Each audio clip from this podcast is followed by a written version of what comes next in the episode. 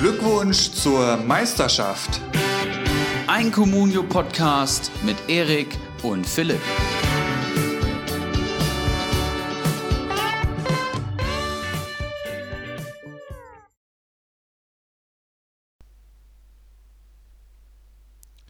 So ab Platz 6, 7 oder eigentlich schon ab Platz 4 hört für mich die Tabelle auf. so oder so ähnlich klang ich noch vor rund zwei Wochen. ähm, mittlerweile sieht die Welt ein wenig anders aus. Nicht nur bei mir in der Communio-Tabelle, sondern auch bei meinem geliebten FC Bayern München. Platz 7 sind wir mittlerweile, ich glaube, fünf Punkte vor Union Berlin. Es geht ums nackte Überleben und damit herzlich willkommen zu Folge 24 von Glückwunsch zur Meisterschaft.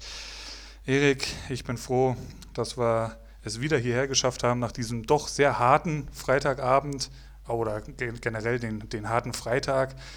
Wie geht's dir? Hast du es halbwegs gut überstanden? Moin Moin, auch herzlich willkommen von meiner Seite. Ähm, ja, wieder, wieder fit. Es ist jetzt Montag. Der, der Samstag war etwas ruhiger, um es mal gelinde auszudrücken. Ne, da habe ich etwas weniger Aktivität gehabt und äh, habe Samstag relativ früh geschlafen. Konnte da ganz in Ruhe Bundesliga gucken, aber das war ja auch angebracht. Du hast schon angesprochen. Ein wilder Freitag, begonnen am Mittag, über den Abend hinaus bis in die Nacht und wir haben uns ein Bundesligaspiel zusammen angeguckt. Das vom Freitagabend. Und ähm, bevor wir jetzt in die Spielbesprechung reingehen, ähm, würde ich sagen, nochmal ein herzliches Dankeschön an alle in unserer Facebook-Gruppe. Wir haben eben gesehen, dass da rege diskutiert wird. Das gefällt uns super gut. So haben wir uns das vorgestellt. Ein Communio-Austauschplatz für Interessierte und Kenner. Da werden Tipps gegeben, da werden Kader bewertet. Das finde ich richtig geil. Ich habe jetzt noch nicht die Zeit gehabt, ähm, den Kader von Marco oft zu bewerten, aber was ich da schon an Nachrichten und auch wirklich guten Tipps gelesen habe, ganz hervorragend. Gefällt mir richtig gut. Für alle, die noch nicht in der ähm, Facebook-Gruppe sind, gebt es gerne gerne ein. Glückwunsch zur Meisterschaft. Kommt rein und äh, ja, ihr könnt auch eure Kader bewerten lassen oder Kommentare zu jeglichem abgeben, was da drin getextet wird. Es war ja so ein bisschen die Frage, ob das äh, auch überhaupt gewünscht ist, da seine Kader reinzustellen und die dann sich mal bewerten zu lassen. Muss ja nicht mal äh, zwangsläufig von uns beiden dann bewertet werden, wie man hier sieht. Also da äh, hat ja schon reger Austausch stattgefunden, freut uns sehr. Ihr könnt da auf jeden Fall alles reinhauen rund um Communio, wir haben da überhaupt kein Problem mit. Das soll eine schöne Plattform geben. Und wir sind mittlerweile, äh, bin ich mir gerade gar nicht sicher, 47 Mitglieder. Das ist schon mal echt cool. Da ist ordentlich Communio-Know-how vorhanden, denke ich. Und ähm, den Kader, weiß nicht, ob wir den heute nochmal genauer anschauen werden. Werden wir dann, aber können wir gerne äh, mal die nächsten Folgen machen, wenn wir da ein bisschen äh, mehr Zeit für haben. Und gerne auch äh, die anderen, wenn wir da mal drüber schauen sollen, unsere Meinung äußern sollen, dann haut raus, werft da mal irgendwie so einen Screenshot, hat er ja, glaube ich, gemacht in die Gruppe und dann schauen wir uns die Kader mal genauer an. Ja, und da vielleicht nochmal ein kleiner Aufruf an alle unsere Mitmanager aus unseren Communio-Ligen, die sich noch sehr zurückhalten in der Facebook-Gruppe. Auch von euch gerne Aktivität, bewertet die Kader. Also ich meine, Timo Deisenroth, aka Bakadi Diakite oder auch ein Danino Nominio oder auch ein Prinz Watzlaw in der Gruppe, die haben eine Menge Communio-Know-how und können da auch wirklich fundierte ja, Meinung abgeben. Lasst da gerne ein paar Kommentare da. Schauen wir auf den Freitagabend, Erik. Ja. Was weißt du noch vom Spiel? Erste Frage. also äh, die grobe ha Rahmenhandlung des Spiels weiß ich auf jeden Fall noch, aber nachdem ich mir ein, ein zwei Reviews angeguckt habe oder noch ein, zwei Meinungen von anderen eingeholt habe, habe ich es im Stadion doch spektakulärer in Erinnerung, als es dann wirklich war. Du hast eben gesagt, ein durchschnittliches Bundesligaspiel. Ja, das war es wahrscheinlich, aber für mich äh, Endspiel. Ne? Also war, war ausgelassene Stimmung, muss man sagen. Wir waren, standen relativ nah an den Hertha-Fans, hatten schon gut äh, vom Bierchen genascht, das kann man, glaube ich, dazu sagen. Ne? Definitiv, nicht nur Bierchen. Auch am Weihnachtsmarkt da sehr aktiv gewesen, in, in einigen tollen Ständen. Grüße an den Honigtopf. Der Honigtopf direkt am Rom. Der äh, Place to be. Römer. Also solltet ihr mal in Frankfurt am Weihnachtsmarkt sein, Honigtopf ist da der Place to be, aber, und das wissen nur die Insider, ihr müsst nach oben gehen. Ihr müsst in die erste Etage gehen. Da werdet ihr zufrieden wieder rauskommen. Super, so. man kann tolle Sachen verkosten. ja, aber das Spiel ging eigentlich aus Eintracht-Sicht okay los, würde ich sagen. Es war ein relativ ruhiges Spiel. Die Eintracht ja, wirkte nicht so richtig gut am Platz, muss man sagen. Und äh, Hertha, da kam aber auch nichts. Also es war erstmal sehr defensiv geprägt und ja, kann man schon sagen, relativ langweilig bis zum 1 zu 0, bis Lücke Bacchio sich da über, ja, ich glaube, es ist die unsere rechte Seite durchsetzt und äh, auf Vorlage von Grujic das 1-0 macht. Richtig bittere Nummer schon mal. Aus weil, dem Nichts. Ja, weil Frankfurt, also ich hatte das Gefühl, wir waren mehr am Drücker, wir, wir kamen dann, haben auch weitergemacht, kam dann nichts bis zur Halbzeit. Da hätte meines Erachtens schon ein André Duda mit Gelb-Rot runtergemusst, das habe ich heute mir nochmal angeguckt. Ähm, hatte ich richtig in Erinnerung, der hätte da für mich, für meine Verhältnisse auf jeden Fall gehen müssen, wurde dann auch in der 49. ausgewechselt. Ähm, Klinsmann hat den Braten gerochen und dann aus dem, ja, was heißt, wieder nicht aus dem Nichts kann man nicht sagen, aber auf, auf gute Vorlage von Boyata dann das 2-0 in der 63. Das war dann zu dem Zeitpunkt schon richtig bitter. Weil die Eintracht sowohl statistisch als auch vom Gefühl her das bessere Spiel gemacht hat, auch wenn es beides nicht so ansehnlich war, kann man sagen. Nachdem ja zwischendurch das 1-1 schon mal gefallen ist. War das das 1-1? Genau. Ne? Wo richtig. dann äh, der Videoschiedsrichter eingriff, weil an der Höhe Mittellinie ein Foul war, was auch richtig war, war wenn ich richtig, das richtig ja. mitbekommen habe. Hat man im Stadion halt null mitbekommen, oder wir zumindest, wenn ich das so richtig in Erinnerung habe. Aber ähm, ja, letztendlich richtige Entscheidung, sonst wäre das vielleicht noch mal ein bisschen anders ausgegangen. Dann in der 65. Hinteregger auf Vorlage von Touré. Das ist jetzt auch schon das zweite Mal, dass diese Kombi dazu sticht, glaube ich. Ja. Hinteregger, der nur seinen Kopf hinhalten muss. Und ähm, war das nach einer Ecke? Ja, ne? Das waren beides Standards. Beides Standards, beide mal. Äh, Rode stand dann äh, zum 2-2 in der 86. Gold richtig, schiebt das Ding ein zum viel umjubelten Ausgleich. Aber ähm, ja, was meinst du? Waren drei Punkte drin? Hätten es drei Punkte sein müssen, vielleicht sogar? Ähnlich wie in Mainz, gemischte Gefühle. In Mainz ähm, hätte man sicherlich irgendwie auch noch gewinnen können muss ich sagen. Und jetzt bei der Hertha wollte ich sogar, also weiß nicht, da war noch ein Sturmlauf dann am Ende und es waren noch Chancen da. Ich weiß nicht. Also ich finde, Hertha hat kein wirklich gutes Spiel gemacht, aber wir halt auch nicht. Ne? Wir, sind nie, wir sind nie richtig schlecht, aber auch die richtig guten Spiele lassen in letzter Zeit vermissen. Bis auf Hinteregger und Kostic sehe ich da nach vorne wenig Mut, sage ich mal. Nach ne? vorne ging echt wenig ja, bei der, Frank ist, bei der Eintracht. Das muss schwer. ich auch echt mal ganz klar so sagen. Also das hat mir echt äh, an vielen Ecken und Enden gefehlt. Ähm, gut, die haben natürlich jetzt auch schon ein paar Spiele auf dem Buckel, ne? wenn du da mal die Berliner daneben hältst. Das ist schon ein Unterschied, das kann dann äh, Auswirkungen haben, aber ähm, für die Ansprüche, die die Frankfurter haben, hätten sie das schon gewinnen sollen. Schauen wir kurz auf die Punkte. Hinteregger starke 14 Punkte, ja, katapultiert sich damit einmal mehr in die Elf des Tages ähm, oder Elf des Spieltages. Dann haben wir Kostic mit 8 Punkten. Und der starke Rode, der eingewechselt wird in der 62. holt noch neun Punkte. Auf Berliner Seite der Boyata mit der Vorlage und auch sonst ein starkes Spiel gemacht, hat mich natürlich sehr gefreut. Sieben Punkte. Grujic 14, dem ein Tor und eine Vorlage gelingt. 8,6 macht 14 Punkte und Luke Bacchio holt 8 Punkte, auch nach einem Treffer durch die Hosenträger, meine ich, war es sogar von Renault. Ja, vielleicht hier nochmal, um an letzte Woche anzuschließen. Ndika hat anscheinend das Duell gegen äh, Touré bzw. Hasebe verloren und die Dreierkette stand eigentlich schon ziemlich gut. Ähm, ich glaube, die Tore mehr oder weniger durch Kamada bzw. Da Costa gefallen. Ja, Ne? Also da ähm, wird so viel rotiert bei Frankfurt immer. Und ich denke, dass vor allem Touré, Hinteregger und Hasebe jetzt da auch gesetzt sein werden. Klar, durch, durch das Spiel in Gimaresch jetzt wird ein Dika auch wieder Einsatzzeit bekommen, aber hier vielleicht ein kleiner Wink mit dem Zaunpfahl. We will see, ja. wie der Engländer sagt. Wir schauen aufs nächste Spiel. Dortmund zerpflückt Düsseldorf 5 zu 0 Favre sitzt wieder etwas fester am Sattel. Das war geiler Fußball, ja. Ob das jetzt gut ist oder schlecht, das wird die Zeit zeigen. Ähm, 5-0 Reus, Hazard, Sancho, Reus, Sancho. Sancho und Reus mit der Note 9,9, beide mit 18 starken Punkten. Ja. Also Glückwunsch an diejenigen, die die beiden im Kader haben. Hazard 13 Punkte, Brandt 10 Punkte und dann geht es eigentlich auch mit relativ High-Scoring weiter. Brandt vielleicht dann noch vorzuheben mit 10 Punkten. Der hat ein starkes Spiel gemacht. Ein ja. richtig starkes Spiel. Etwas ein Tick defensiver, wenn ich das richtig mitbekommen habe. Also schon fast so neben Witzel da so mhm. im Zentrum. Finde ich auch ziemlich geil, ehrlich gesagt. Da gehört er hin, meiner Meinung nach. Kennt er ja vielleicht auch noch ein bisschen aus Leverkusen. Das war ja schon ähnlich aufgebaut bin ich jetzt auch mal gespannt, wie das so wird durch den Witzelausfall, wie sich Dortmund da in der Zentrale aufstellt. Mehr dazu vielleicht mal später. Ansonsten, ja, Düsseldorf hat halt kein Land gesehen. Also der Beste von was die Punkte angeht, ist Oliver Fink, der in der 67. eingewechselt wurde, der hat einen Punkt geholt und ist damit bester Düsseldorfer.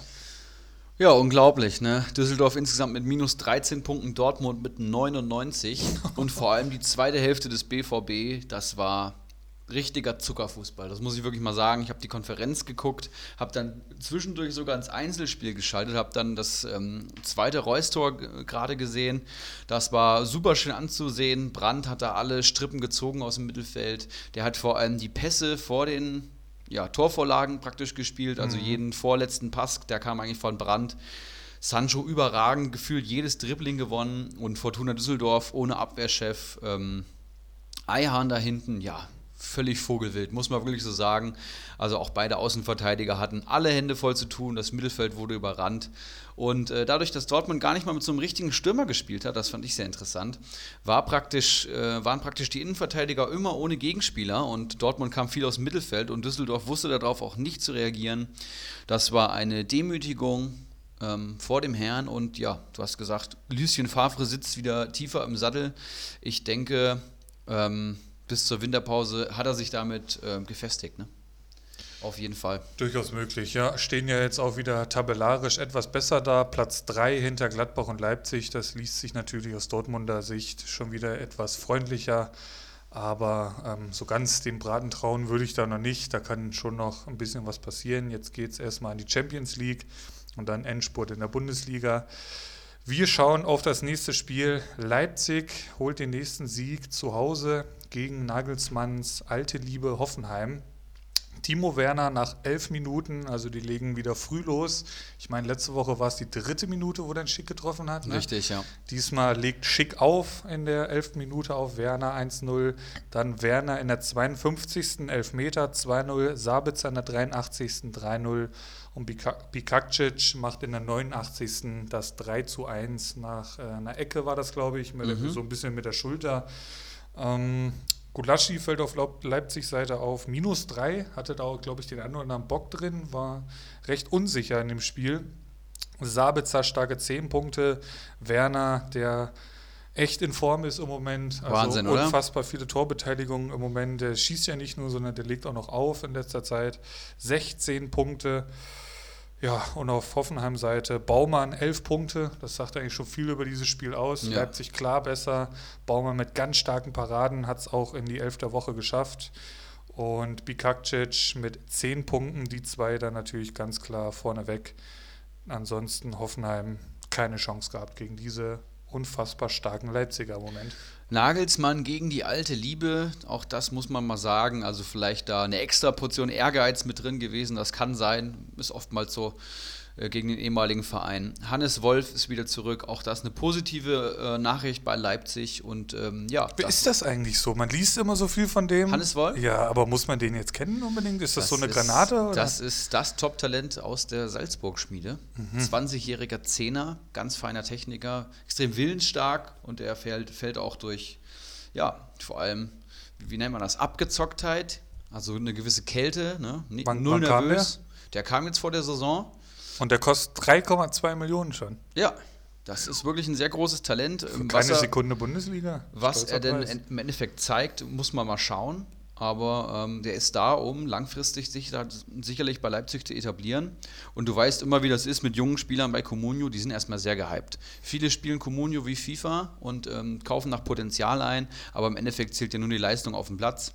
Muss man abwarten. Ne? Also schwierig zu bewerten jetzt. Also Leipzig jetzt aktuell mit vier Stürmern, wenn wir Pausen noch dazu zählen. Ah nee, oder er, er ist so dahinter, oder wie? Genau, er ist ein Zehner. Ah, okay. Ein richtiger okay, Zehner. Okay, Zehner, okay. Ja.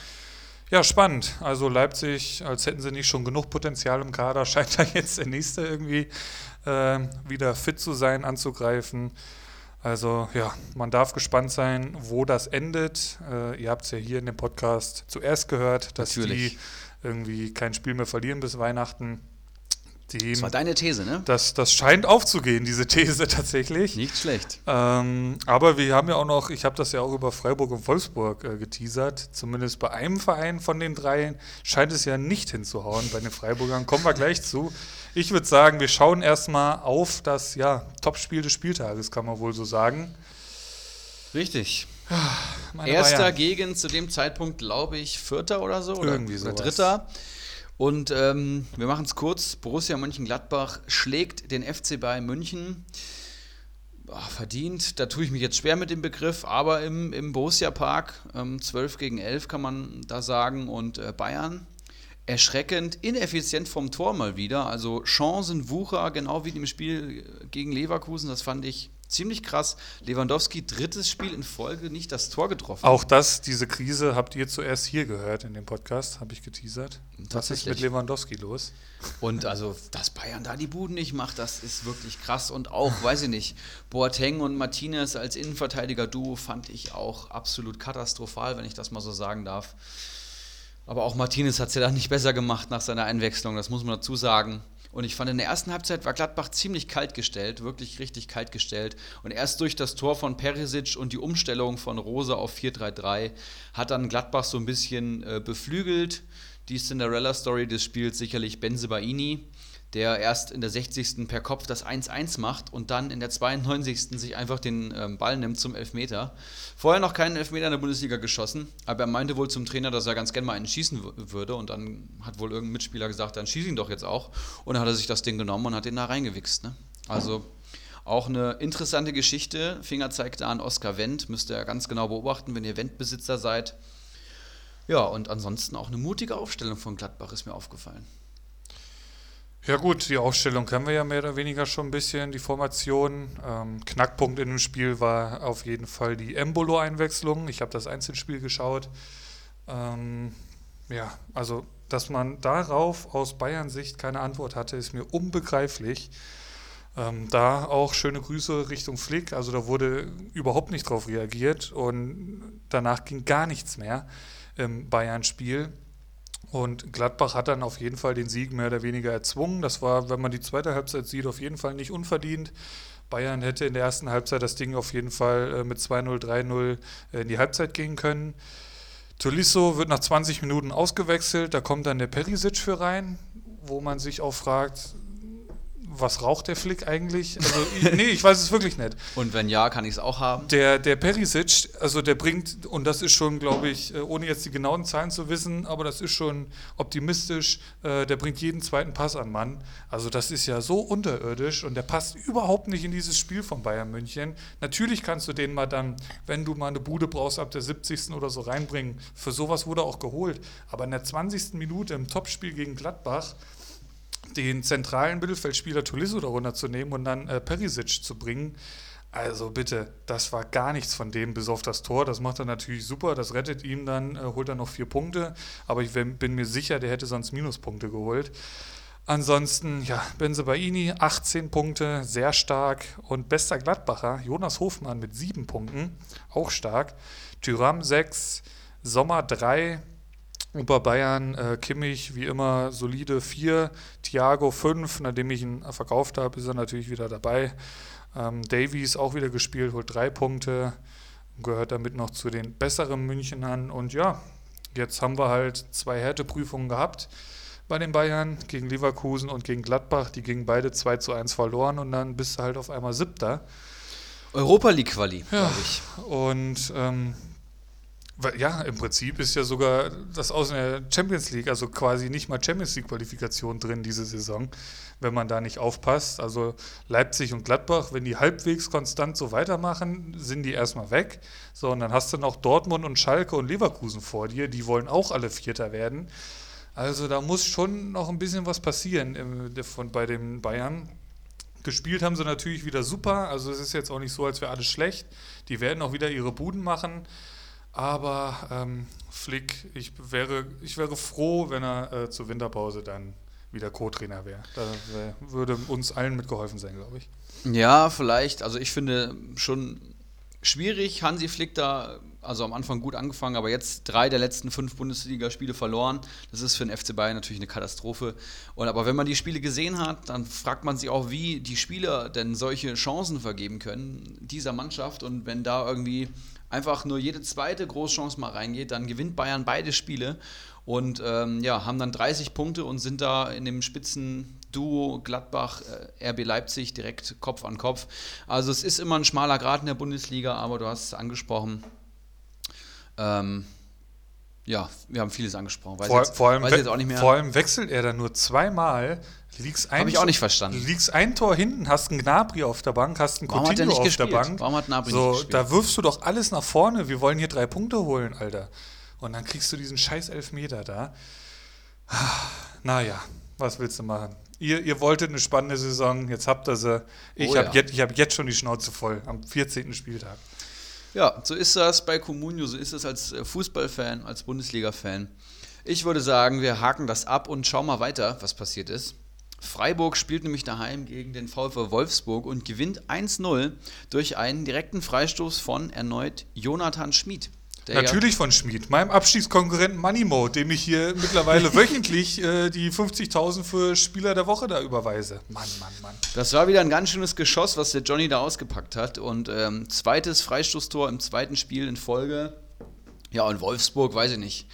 Die spielen wirklich einen sehr un unattraktiven, komischen Fußball, sehr, sehr defensiv, irgendwie momentan fast der unattraktivste Fußball der ganzen Liga. Und da hat, wurden bei Glasner jetzt auch die Töne laut, dass die Spieler da eventuell auf der faulen Haut liegen. Viele performen unter und äh, Freiburg, denen wird es egal sein ähm, durch das Standard. Ja, drei Punkte, Wahnsinn, ne? Platz fünf. Spielen eine super Saison und ja, solche Spiele gewinnen sie einfach. Also. Punktgleich mit Schalke und Leverkusen und vor Bayern München. Also die Tabelle werden sie sich definitiv ausdrucken und einrahmen. Ich glaube, Streich hat auch irgendwie was in die Richtung gesagt, ja. das gehen die Geschichtsbücher ein, am 14. Spieltag vor Bayern zu sein. Ja, die holen halt echt viele wichtige Dreier. Scheißegal wie, am Ende zählen einfach nur die drei Punkte und das erfüllen die so im Moment. In der 85. klingelt es dann halt erst. Vorher ähm, ja, du hast es angesprochen, vom Wolfsburg geht irgendwie recht wenig nach vorne im Moment. Auf jeden Fall, ja. Wenn dann der Weghorst nicht trifft, dann trifft da irgendwie gefühlt gar keiner. Und äh, schauen wir kurz auf die Punkte. Freiburg, Gulde, sechs starke Punkte, der reingerutscht ist, äh, weil Lien halt sich, glaube ich, verletzt hatte. Mhm. Schmied, elf Punkte, Heinz, vier, Koch, vier und Petersen, vier. Das waren so die besten Freiburger. Und bei Wolfsburg ähm, war das ja mehr oder weniger von vielen ein Totalausfall. Klaus, der in der 75. eingewechselt wurde, ist der stärkste mit vier Punkten. Tja, und vielleicht noch anzumerken, dein, äh, den, den Gulde, den du eben angesprochen hast, den hast du im Kader, ne? Den habe ich mir ausgeliehen. Das war ein Leihgeschäft zwischen äh, dem guten Bacardi Diakite. Da hat mein Spendenaufruf von letzter Woche gefruchtet. Äh, Aber hat gleich, dann, hat gleich geliefert, der gab Gulde. dann Austausch und äh, Gott sei Dank, Bacardi brauchte ihn nicht diesen Spieltag. Er hatte da wieder den richtigen äh, den, den richtigen Riecher und hatte Gulde da schon äh, einen Startplatz attestiert. Und da habe ich mir das nochmal genauer angeschaut. Das ist auch perfekt so aufgegangen. Und dass er dann natürlich starke sechs Punkte holt, das freut mich natürlich umso mehr. Vielleicht noch eine kleine äh, Randnotiz, die dann sich am Freitagabend zugetragen hat. Ich hatte äh, mit dem Dickelkarl, äh, ich glaube, du warst ja auch dabei, äh, im äh, auf der Hinfahrt noch, drum gewettet, wer diesen Spieltag mehr Punkte holt, äh, ja. muss, muss die Tickets für so ein Tagesfestival nächstes Jahr bezahlen.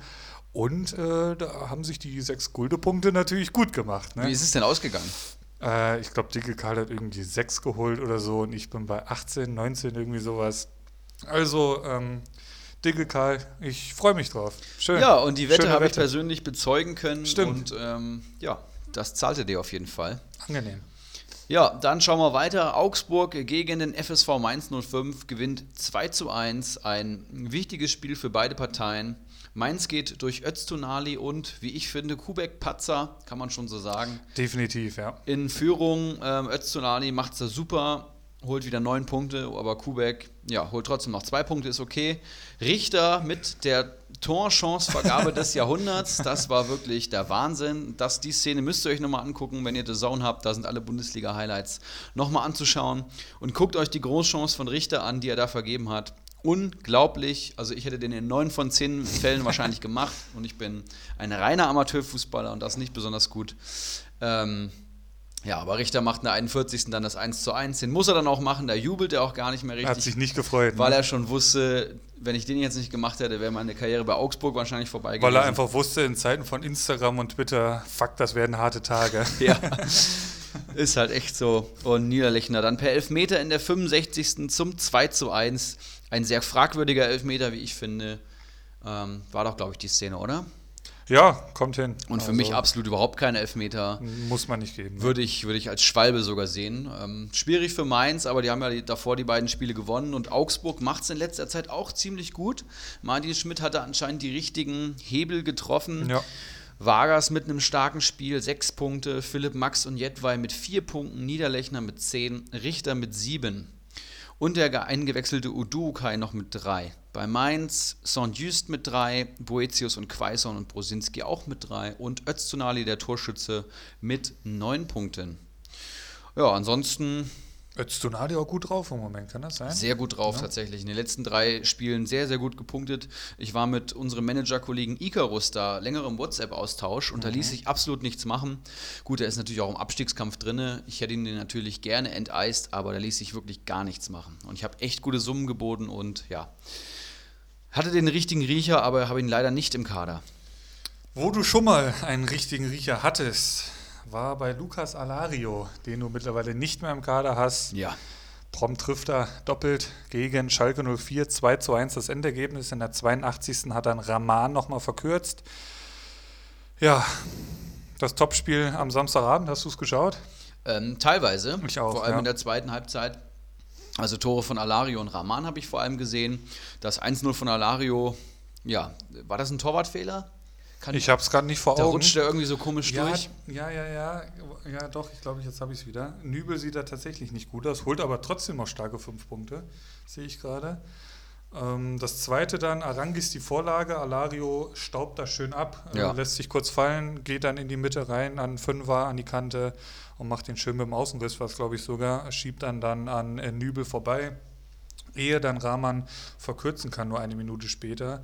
Punktetechnisch, Alario 16, ja, die hättest du natürlich auch gerne gehabt.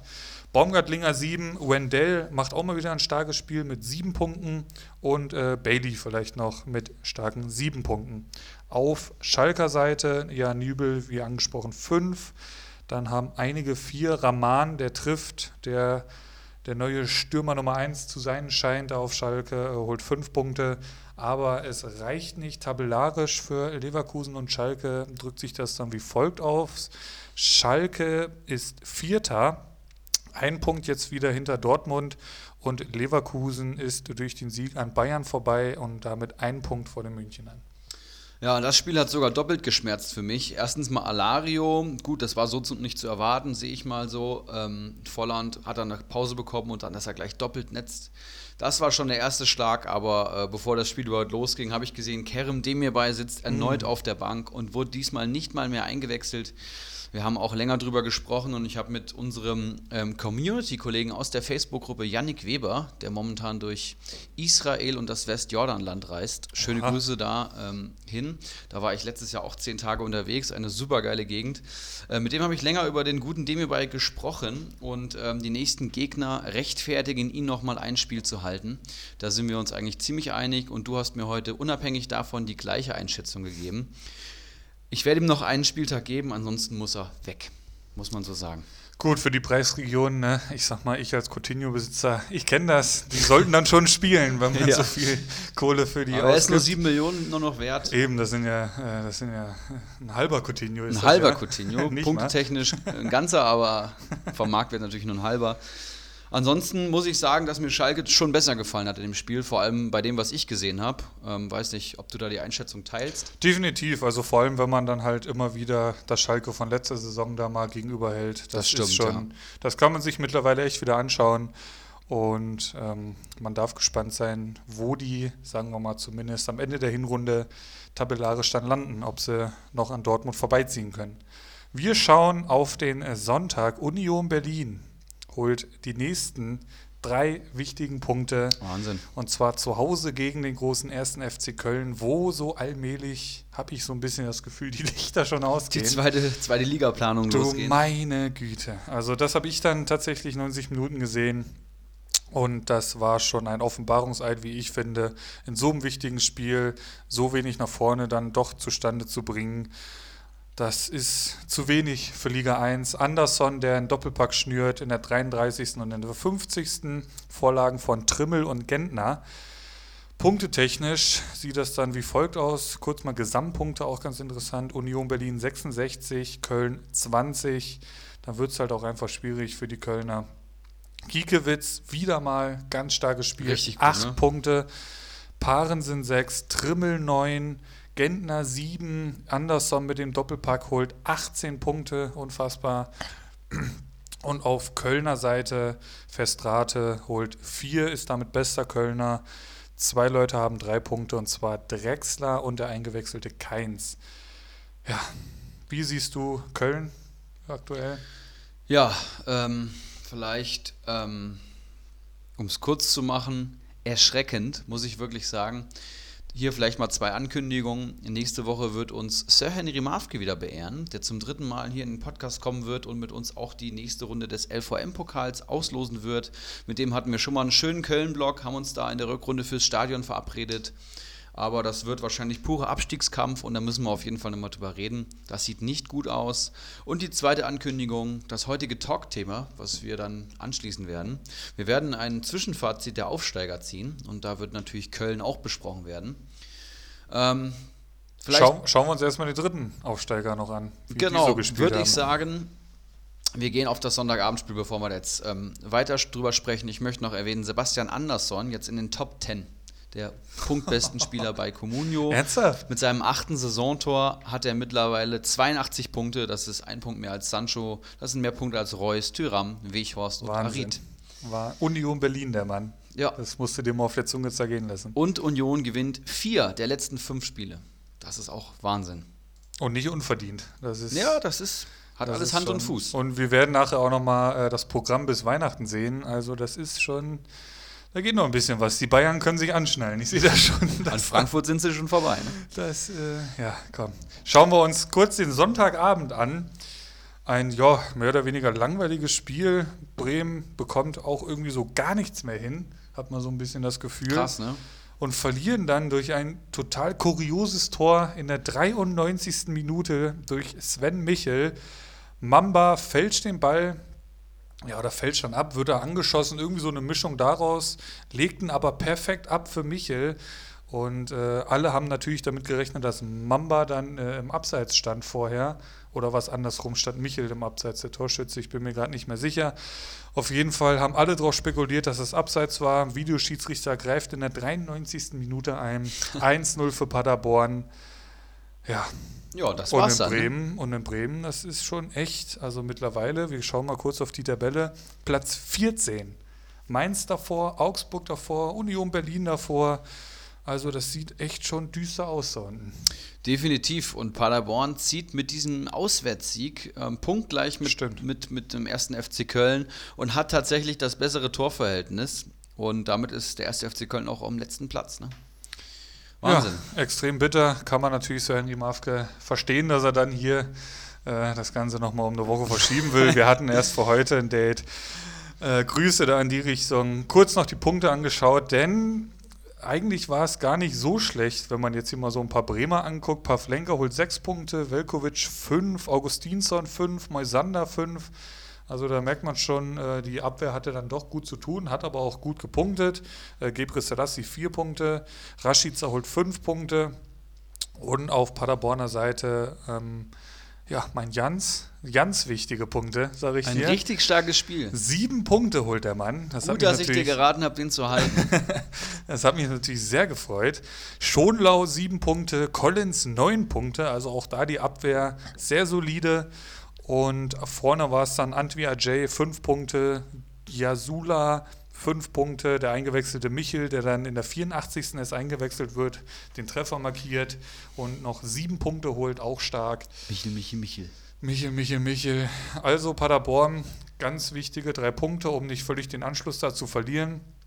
Und damit sind es jetzt noch zwölf Punkte auf Düsseldorf und Hertha BSC Berlin. Ja, falls du dich erinnerst, wir hatten mal eine Folge am Anfang der Saison, die hieß Michel legt los und seitdem hat er, glaube ich, keine Bude mehr gemacht, bis auf das Tor jetzt Hat auch hier. nur noch wenig gespielt, glaube Ja. ich, seitdem.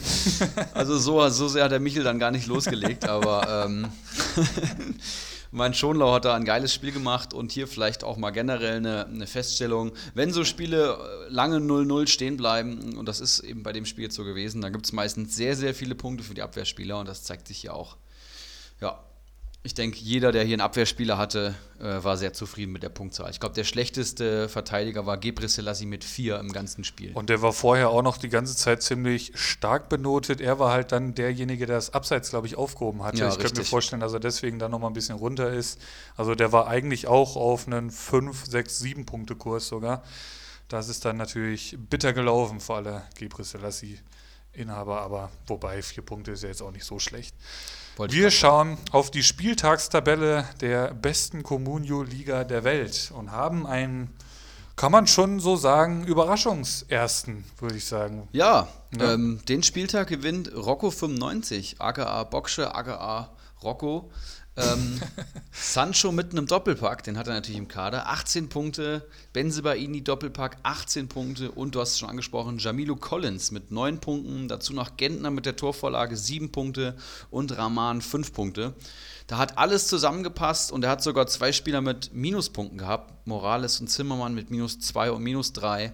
Von daher, ja, ein bärenstarker Spieltag. Und Kramer hat nicht mal gespielt. Ne? Ja, Also natürlich mit Sancho und äh, Benzebaini da im Kader äh, Gold wert, holt 58 starke Punkte und ganz, ganz wichtige 331 Punkte hat er jetzt.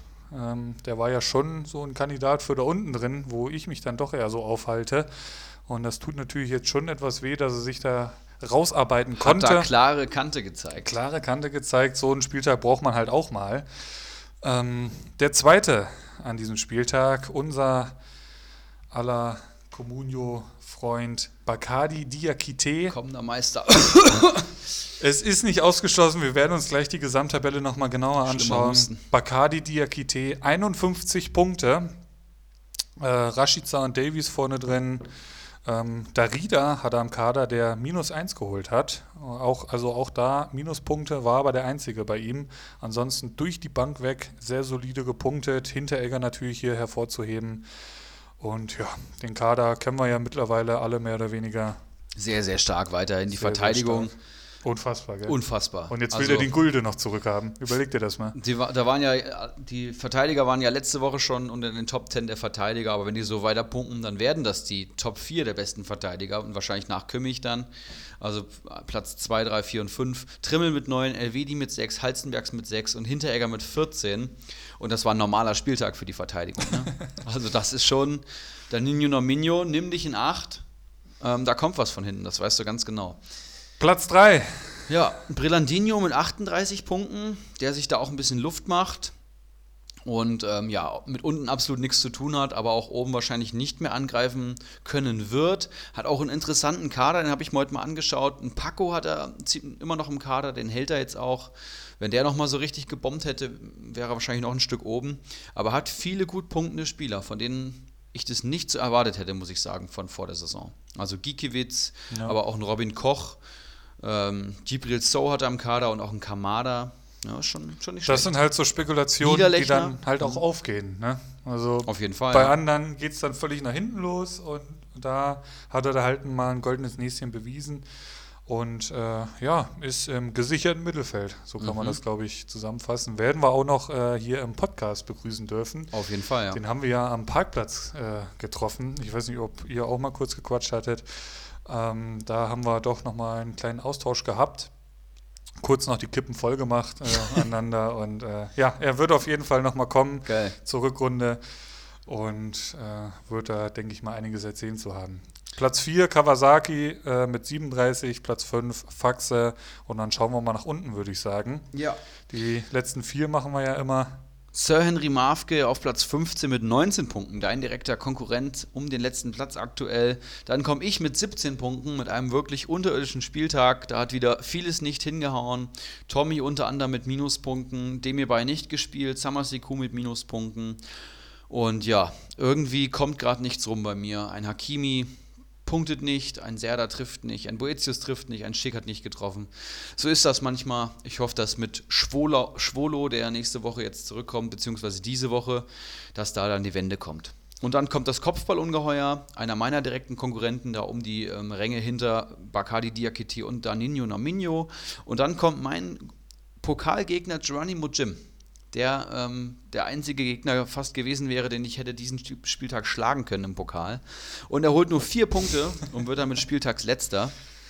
Der auch am Transfermarkt vor Aufsehen gesorgt hat, finde ich. Der so. hat viele dubiose Transfers getätigt. Genau. Der rutscht da jetzt immer weiter in diesen Abstiegsstrudel.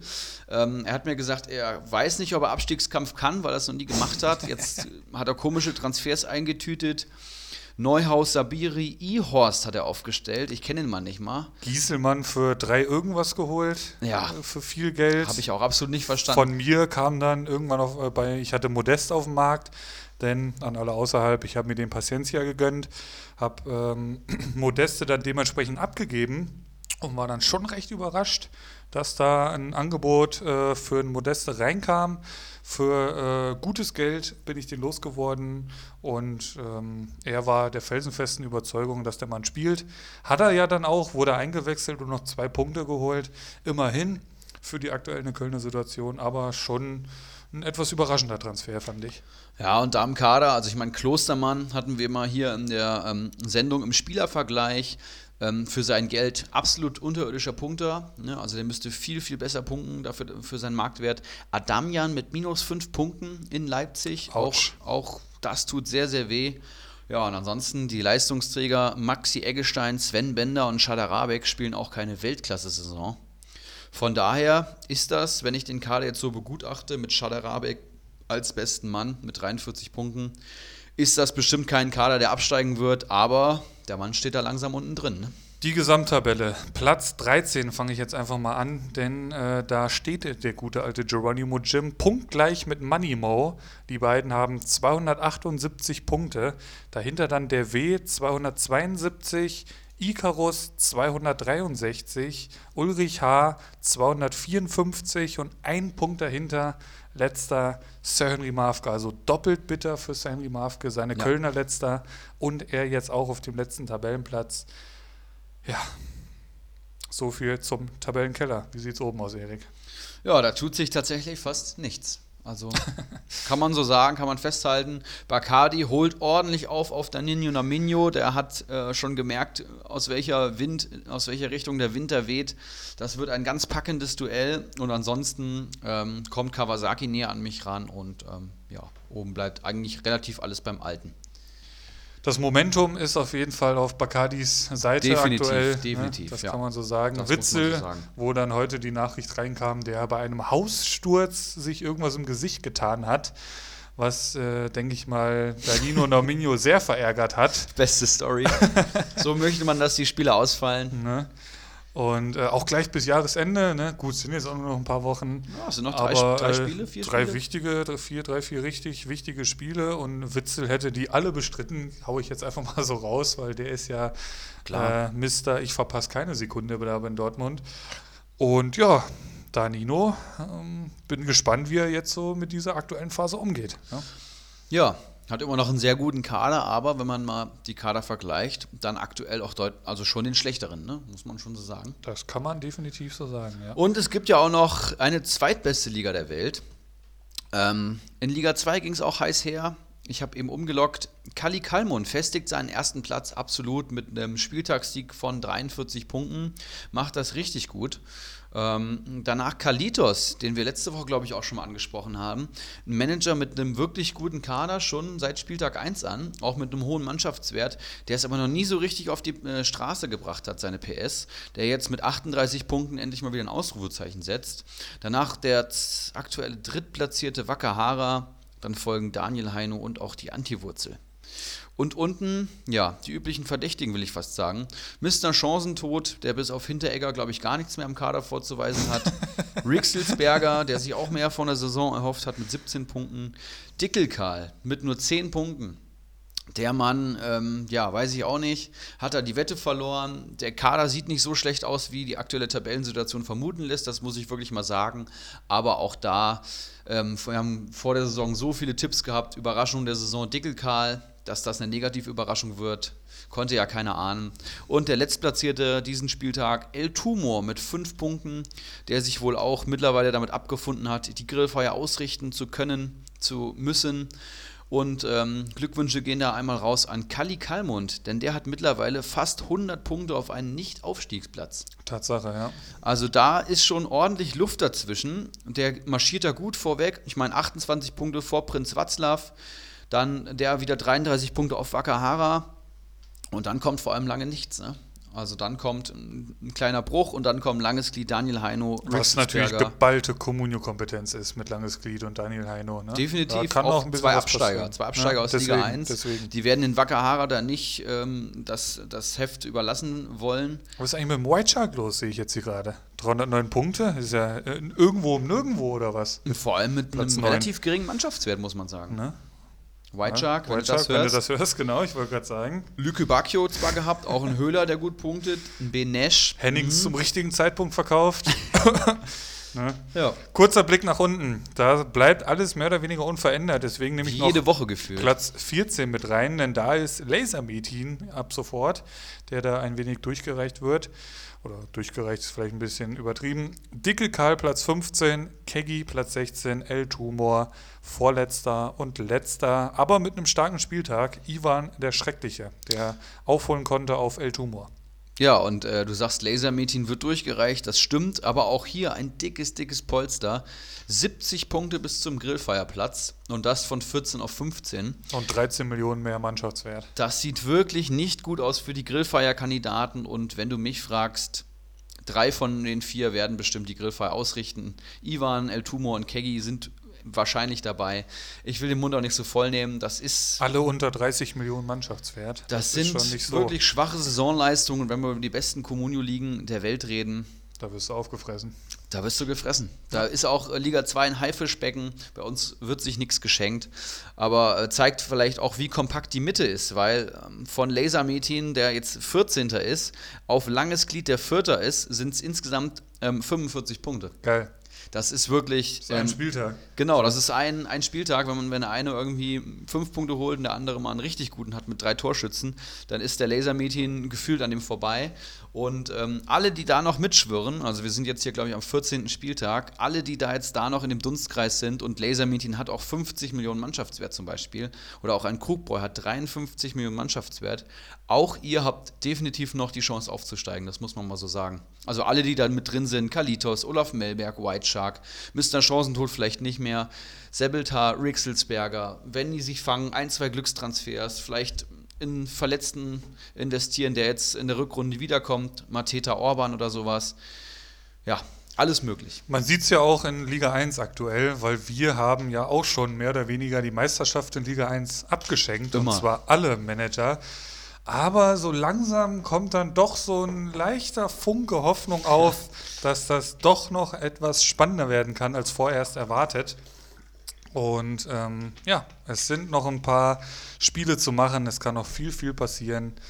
Und äh, schauen wir erstmal, was so bis Weihnachten noch passiert. Gut. Ja, da vielleicht nochmal, um einzuhaken, ähm, es ist tatsächlich jetzt, glaube ich, seit drei oder vier Saisons schon so, dass der Meister schon in der Hinrunde eigentlich ausgerufen wird. Es hat angefangen mit Geronimo Jim, der dann irgendwie schon nach dem zehnten Spieltag äh, gefühlter Meister war. Der hat es dann am Ende auch durchgebracht. Ich glaube, zwei Punkte vor Bakali Diakite. Dann ähm, letzte Saison habe ich das Ding gemacht, habe den, den W eingeholt, da lag ich auch irgendwie 200 Punkte hinten, da hatten wir ihm auch alle schon zur Meisterschaft gratuliert und auch jetzt hat dann Ninju Norminju schon einige Glückwünsche bekommen, vielleicht deswegen ja auch unser Podcastname. Ne? In unserer Liga ist alles möglich. Ja, gut, wie geht's weiter, Erik? Ja, wir schauen uns ähm, zwischenzeugnistechnisch unsere Aufsteiger an. Und ich auch sagen. Damit meinen wir jetzt nicht dich und Brillandinho in Liga 1, sondern wir meinen den ersten FC Köln, SC Paderborn und Union Berlin. Und du hast ein paar Statistiken rund um die drei Teams mitgebracht. So ist es. Und wir schauen uns das einfach mal an. Aus Communio-Sicht natürlich. Alles aus Communio-Sicht. Ich hau erstmal so die aktuelle, ja, tabellarische äh, Situation ein bisschen wieder Tabellenplatz. Union Berlin 10, Köln 18, Paderborn 17. Punkte in der Liga, Union 19, Köln 8, Paderborn 8. Tore, Union Berlin 18, Köln 12, Paderborn 17. Gegentore, Union Berlin 19, Köln 30, Paderborn 32. Gewonnene Spiele, Union Berlin 6, Köln 2, Paderborn 2. Das so mehr oder weniger die aktuelle Situation in der Bundesliga-Tabelle. Da lässt sich auch schon eventuell die eine oder andere Stärke bzw. Schwäche rauslesen.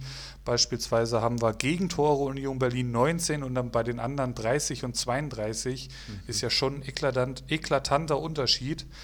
Ähm, bei den geschossenen Toren hängt Köln total hinterher mit zwölf geschossenen Toren, obwohl sie vor der Saison hätten das mit Sicherheit einige so unterschrieben, auf dem Papier den besten Sturm haben. Von den Aufsteigern auf jeden Fall. Mit ja. Modest, mit Cordova, mit äh, Terodde und jetzt schießen die hier zwölf Tore nach 14 Spielen.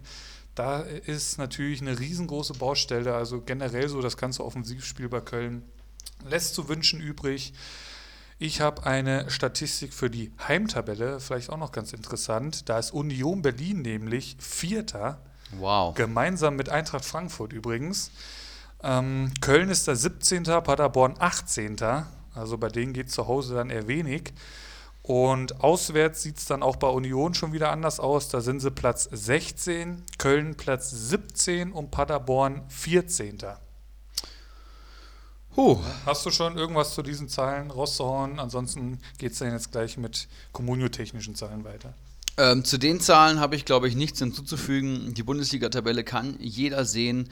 Ich glaube, äh, Paderborn, ja, ähm, da akzeptiert das jeder, dass sie am 17. Tabellenplatz vor allem stehen. Bei Union liebt das jeder, dass sie auf dem 10. Platz äh, stehen. Also ich glaube, die ganze Liga findet das eigentlich ziemlich geil. Ich bin denen auch sehr positiv gegenüber eingestellt vorher für mich so ein bisschen graue Maus gewesen. Ich wusste schon, dass das ein geiler Club ist, aber dass die auch mit so einem Fußball in der Liga so performen, finde ich super. Und zum ersten FC Köln, ja, das tut mir schon fast wieder weh, weil ich den Club auch eigentlich ganz geil finde. Das tut richtig weh, ja. Ähm, vielleicht kommunio-technisch ein paar Zahlen zu ergänzen. Union Berlin hat insgesamt 506 Punkte geholt. Ähm, das ist zehnter Platz ja, bei Comunio. Das ist das zehntbeste Team. Ähm, Paderborn hat 368 Punkte geholt. Das ist vorletzter Platz, 17. Platz und Köln nur 333 Punkte. Das sind 23,8 Punkte pro Spiel. Und Köln lässt auch wie Paderborn über 50 Punkte des, der gegnerischen Mannschaft pro Spiel zu.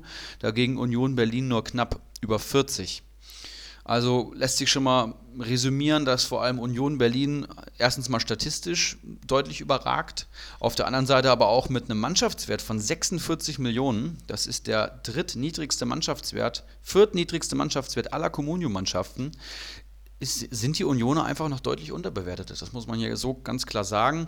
Ähm, Köln sogar besser bewertet als Paderborn, obwohl die Punkte technisch gar nichts hergeben. Da hofft man vielleicht immer mal so, dass der sprichwörtliche Bock umgestoßen wird, aber da kommt momentan sehr wenig.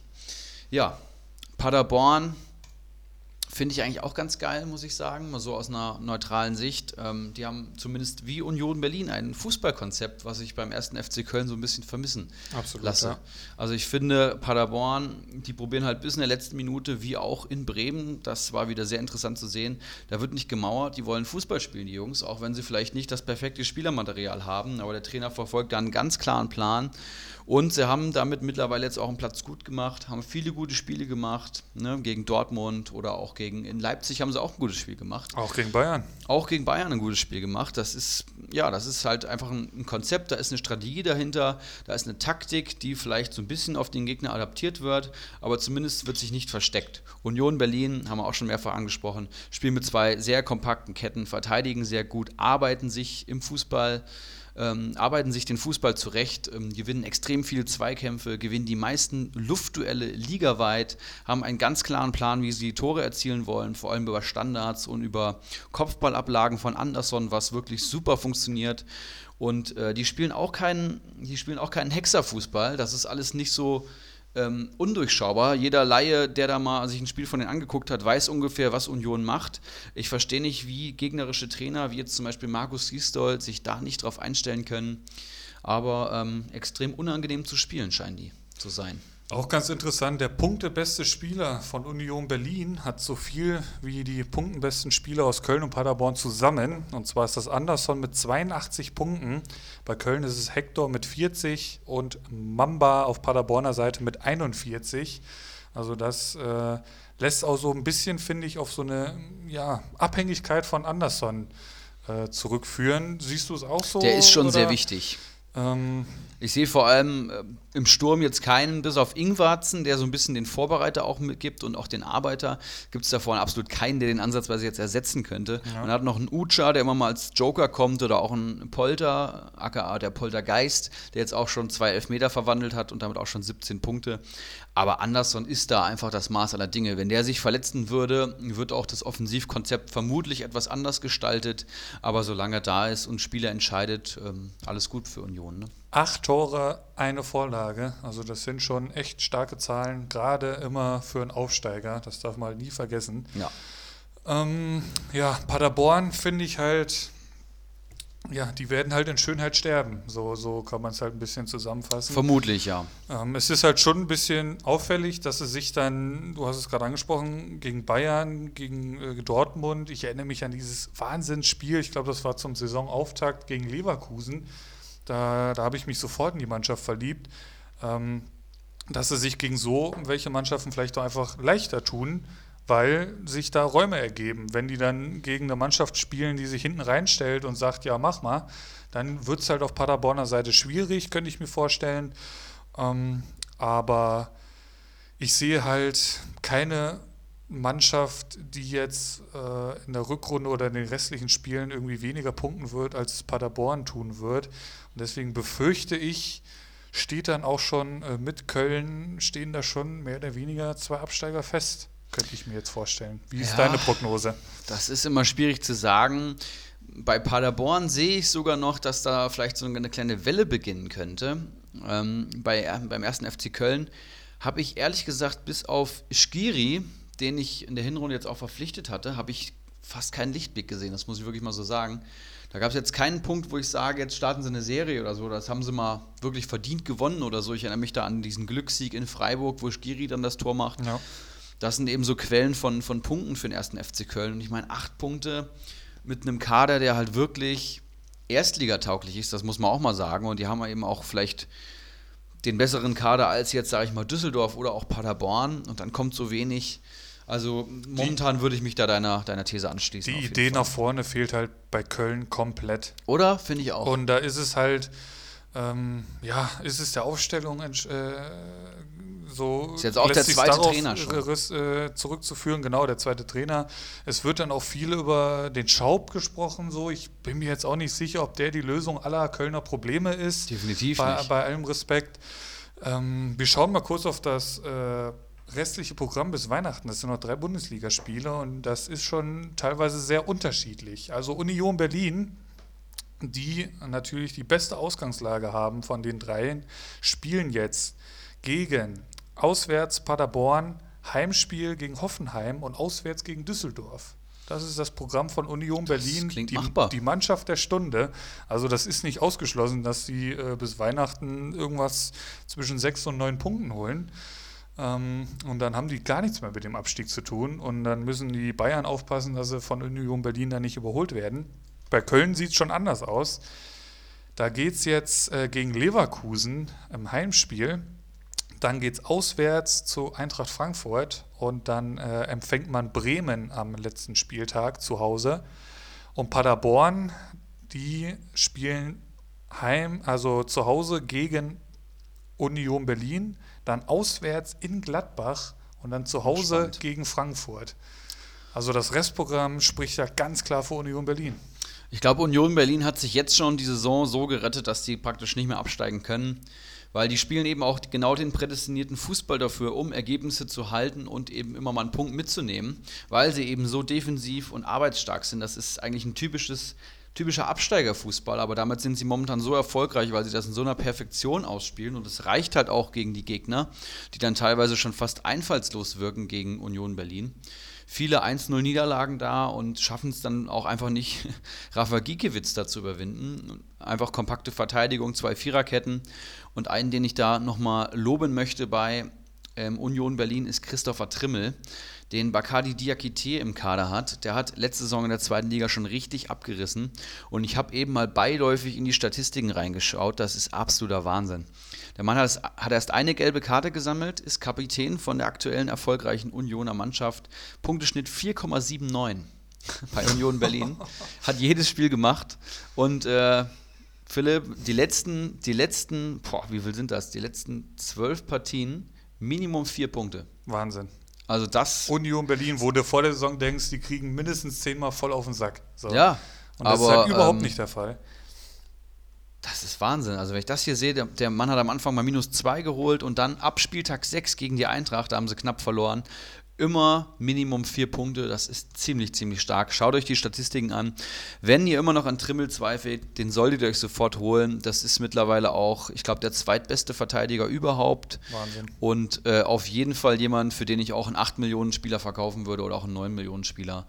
Trimmel, gehört in jeden Meisterkader, das muss ich mal so sagen. Ich habe mal gerade geguckt, mit wie vielen Punkten letztes Jahr die Mannschaften abgestiegen sind. Und zwar hat Nürnberg 19 Punkte gehabt am Ende der Saison. Hannover hatte 21. Also äh, da hat quasi Union Berlin schon äh, die 19, die magische Marke der 19 Punkte erreicht. Ähm, VfB Stuttgart, die es dann in die Relegation gezogen hat, hatte 28. Also da in die Richtung müssen sie noch ein bisschen. Aber das ist natürlich auch eher alarmierend für Köln und Paderborn. Die müssen zusehen, dass sie die Dreier einholen. Das geht nicht mehr anders. Ja, und dann, ähm, was ich eben schon mal so angedeutet habe, die Aufsteiger sind wirklich noch unterbewertet. Also wenn man sich das preis-leistungstechnisch anschaut, muss man wirklich sagen, Köln-Spieler tendenziell eher überbewertet. Da kommt wirklich wenig rum fürs Geld, so generell gesehen. Paderborn deutlich unterbewertet. Da gibt es richtig tolle Spieler, die werde ich gleich nochmal nennen. Und bei Union Berlin, klar, die Leistungsträger Gikiewicz, Trimmel und ähm, Andersson sind jetzt mittlerweile keine Geheimtipps mehr. Aber auch sonst finde ich Spieler wie ähm, ein Markus Ingwertsen oder auch ein Gentner, der wirklich gut aufspielt, Andrich oder auch ein Lenz, ne, ehemaliger Dortmunder, schaut euch den mal an, der hat auch schon fast 40 Punkte gesammelt. Der war für ein, zwei Millionen zu haben am Anfang der Saison auch eine Wahnsinnsergänzung, ne? also für, für jeden Kader. Ähm, vielleicht nochmal bei Paderborn zu erwähnen, Streli Mamba mit einem Punkteschnitt von über 4 lohnt sich immer noch bei einem Marktwert von 4 Millionen. Jamilu Collins, gerade mit einem Superspiel, Sebastian Schonlau, mein Verteidigerstar, schaut euch an, wie der Mann punktet, auch bei hohen Niederlagen, das ist der Wahnsinn. Oder auch ein Klaus Giasula, der immer besser in Tritt kommt. Ähm, da gibt es viele solide Punkte. Und ich meine, die haben jetzt alle so 20 bis 30 Punkte am Konto, ein Großteil der Paderborner Mannschaft. Und wir haben jetzt so, ja, ich würde mal sagen, zwischen ein Drittel und der Hälfte der, der, der Zeit rum. Das heißt, die werden am Saisonende wahrscheinlich so bei 60, 50 bis 70 Punkten stehen. Und das ist absolut solide für Marktwerte von, weiß ich nicht, 1,3, 1,4, 1,6. Das sind einfach günstige Superspieler und die stehen anderen Spielern um nichts nach. Es geht bei Comunio nur um Punkte. Das muss euch wirklich bewusst sein. Ihr kauft keine Namen, ihr kauft äh, Punkte und ihr könnt auch Paderborner Spielern zu Stars machen und zu euren Punktegaranten. Das geht. Siehe Christopher Trimmel. Ja, und bei Köln vielleicht nochmal zu erwähnen, Hector als punktbester Spieler, ja, würde ich auch sagen, ist der beste Spieler am Kader mit vielleicht einem John Cordoba. Skiri auf Platz 2, obwohl er zwei Spiele schon nicht mehr gespielt hat. Warum der Mann als einer der Entdeckungen oder der Neuzugang, der wirklich eingeschlagen hat, nicht mehr spielt, das muss mir Markus Gistol auch mal erklären. Den habe ich mittlerweile verkauft, weil er nicht mehr spielt. John Cordoba, ja gut, da hat man sich auch ein bisschen mehr erhofft. Und ansonsten weiß ich nicht. In Torodi würde ich nicht empfehlen, in Schaub. In Festrate würde ich noch empfehlen, das definitiv. Hat ja. jetzt auch wieder bei der Niederlage, ja. äh, war er der beste Kölner. Gut, dass ich mir den am Wochenende gesichert habe. Echt? Ja. Mhm. Da habe ich einen kleinen Schnapper gelandet. Habe mich auch sehr gefreut, dass er gut gepunktet hat. Und GG. auch Verstrate äh, 15 Punkte zu 1,44 Millionen. Das ist auch eine sehr, sehr gute Kaderergänzung. Ich wusste gar nicht, dass der unser Markt war. Verdammt nochmal. Der Bürger. Scheiße. Da habe ich doch ein Auge drauf geworfen. Und äh, ja, bei einem Punkteschnitt von fast 2 Millionen ist der für den Marktwert auf jeden Fall kein Risiko. Interessant. Ja. Wollen wir noch ähm, irgendwie Schulnoten oder Punkte geben für die Aufsteiger? Wie sie sich ja, bis jetzt einfach, schlagen? Oder einfach mal einen Tabellenplatz. Wie wäre es denn damit? So. Meinst du, wo sie am Ende landen? Oder? Einmal Weihnachten, einmal ganz am Ende? Oder wollen wir es jetzt erstmal nur bis Weihnachten? Was, was passiert bis Weihnachten? Wie viele Punkte holen die? Ja, also Union Berlin die haben momentan einen mega Lauf. Den würde ich schon zusprechen, dass sie noch, ja, ich sag mal, Minimum vier Punkte holen, eher sechs, so vom Bauchgefühl. Da wird noch einiges draufkommen. Alle Spieler sind fit, warum nicht so? Ähm, Köln, weiß ich gerade das Restprogramm nicht. Das müsste ich mir nochmal aufrufen. Oder hast du es da gerade? Leverkusen, Frankfurt, Bremen. Das ist natürlich sauhappig, aber vor allem das Bremen gegen Bremen da das Schicksals, Schicksalsspiel. Da würde ich mal sagen, die holen vielleicht ein bis drei Punkte noch gegen die drei Gegner. Ich hoffe natürlich, dass sie gegen Frankfurt vor allem verlieren. Ähm, das sieht nicht gut aus und damit werden sie da unten noch überwintern. Ähm, in der Abstiegssaison war es, glaube ich, ähnlich schlecht. Da sind sie ähnlich schlecht aus den Startlöchern gekommen. Paderborn als Restprogramm, hast du das auch noch? Union Berlin, Gladbach, Frankfurt. Gegen Union Berlin bin ich sehr drauf gespannt, aber gerade diese defensive Kompaktheit wird den Paderbornern wahrscheinlich nicht liegen. Ja, bei denen ist schwierig. Die haben gerade eher so einen Glückssieg gelandet gegen Bremen. Vom Bauchgefühl her zumindest. Da würde ich auch sagen, dass sie da unten drin bleiben. Ja, dem ist mehr oder weniger nichts hinzuzufügen. Ich sehe es bei, vor allem beim Duell äh, Berlin gegen Paderborn auch ähnlich. Ich glaube, da wird Union äh, die Nase vorn haben. Gegen Hoffenheim ist dann alles möglich, auswärts, äh, daheim. Und dann auswärts in Düsseldorf muss man auch mal schauen, aber ich schätze auch zwischen vier bis sechs Punkte sind da absolut realistisch. Mhm. Köln, ja, also ich weiß nicht, wie die gegen Leverkusen und Frankfurt Punkte holen sollen, ehrlich gesagt. Leverkusen ist Derby, vielleicht geht da nochmal irgendwas, aber oh, eher nicht. Ich denke es auch, weil die halt, die ist ja jetzt nicht so, als, als könnten sie dann äh, vorne jetzt, äh, nur mal angenommen, vorne kriegen sie die Probleme in den Griff, dann brennt es hinten immer noch lichterloh, so habe ich so das Gefühl. Ja, das stimmt. Und dann gegen Leverkusen, das könnte, glaube ich, schwierig werden. Gegen Frankfurt sehe ich sie auch einfach nicht so stark, dass sie da mithalten können, weil auch gerade Frankfurt die Punkte dringend braucht. Ähm, und ja, gegen Bremen kann ja alles passieren. Also da sage ich jetzt einfach mal drei Punkte bis Weihnachten und Paderborn wird, boah, das geht auch irgendwas zwischen 0 bis 3. Also Union Berlin, Gladbach und Frankfurt beim besten Willen, die sollen sich dann auf die Rückrunde konzentrieren. also mehr wie drei Punkte werden es da auch nicht. Ja.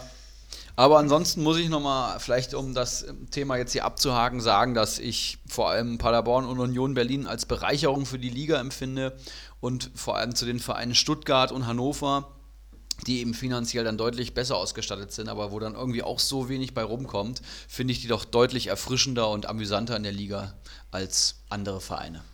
Also Fazit auch ein bisschen. Ähm, Union Berlin kann man im Moment uneingeschränkt weiterempfehlen. Definitiv. Köln lieber die Finger von lassen im Moment, weil da muss man erstmal ein bisschen abwarten. Da muss man schon so tief graben, um die Juwelen zu finden. Genau. Und ähm, Paderborn, ja, es ist und bleibt ein bisschen eine Wundertüte, aber ähm, wir haben es jetzt gegen Bremen gesehen, da kann auch mal die ganze Abwehrreihe durchschnittlich irgendwie sechs, sieben Punkte holen. Ähm, das kann natürlich auch mal wieder ganz schnell nach hinten losgehen, gerade jetzt gegen Gladbach und Frankfurt. Aber hat im Moment auf jeden Fall gegenüber Köln zumindest die Nase vorn. Und da gibt es einige Spieler, wir haben sie angesprochen, die man durchaus in seinem Kader haben sollte. Ja, und ähm, dann würde ich sagen, haben wir noch, hast du auch heiße Eisen mitgebracht? Eins, jawohl. Okay, ich habe auch zwei heiße Eisen, dann würden wir die direkt anschließen. So machen wir es. Gut, ich habe nämlich einen Paderborner, den ich euch empfehlen möchte. Den Namen habe ich eben gedroppt, habe mich dann aber zurückgehalten, um nicht zu viel Information preiszugeben. Jamilo Collins haben wir eben schon gesagt, ein super Spiel gemacht gegen Bremen, neun Punkte geholt, ist ein 25-jähriger Nigerianer und der ist vorm SC Paderborn vereinslos gewesen, in der Tat. Aha. Und spielt, ja, eine ziemlich gute Bundesliga-Saison für seine äh, Verhältnisse. Das ist vielleicht auch das Erfolgsgeheimnis von Paderborn, ähm, Spieler, die woanders durchs Raster fallen, da zu holen. Aktueller Comunio-Marktwert 2 Millionen Punkte pro Spiel, 2,85. Das ist zu dem Marktwert, ja, nicht überragend, aber definitiv richtig gut, das kann man schon so sagen. Ich würde euch jetzt nicht ähm, empfehlen, hier den Collins als Leistungsträger zu holen, aber als Füllspieler oder als Kaderergänzung einfach jemanden, der einem durchschnittlich zwei, drei Punkte pro Spieltag äh, holt, ist besser als null. Dazu nicht torungefährlich, den würde ich euch schon empfehlen. Ja, interessant. Ähm, der Gegenpart zu meinem Jans äh, drüben ja. auf der linken Abwehrseite oder Jans, wir bleiben ja dabei. Ja, interessante Personalie. Ich mache mit meinem weiter. Und zwar ist es einer, den ich tatsächlich schon einmal ähm, gedroppt habe. Und zwar in Folge 17. Und ähm, da möchte ich dann eine Gratulation aussprechen, falls ihr nicht auf mich gehört habt, weil seitdem war das relativ wenig. Es ist die Rede von Jonas Hofmann. Aktueller Marktwert äh, 3,05 Millionen wurde, wie gesagt, schon von mir in Folge 17 einmal als heißes Eisen vorgestellt. Und seitdem kam relativ wenig. Ähm, einmal ein Punkt, zweimal minus eins geholt.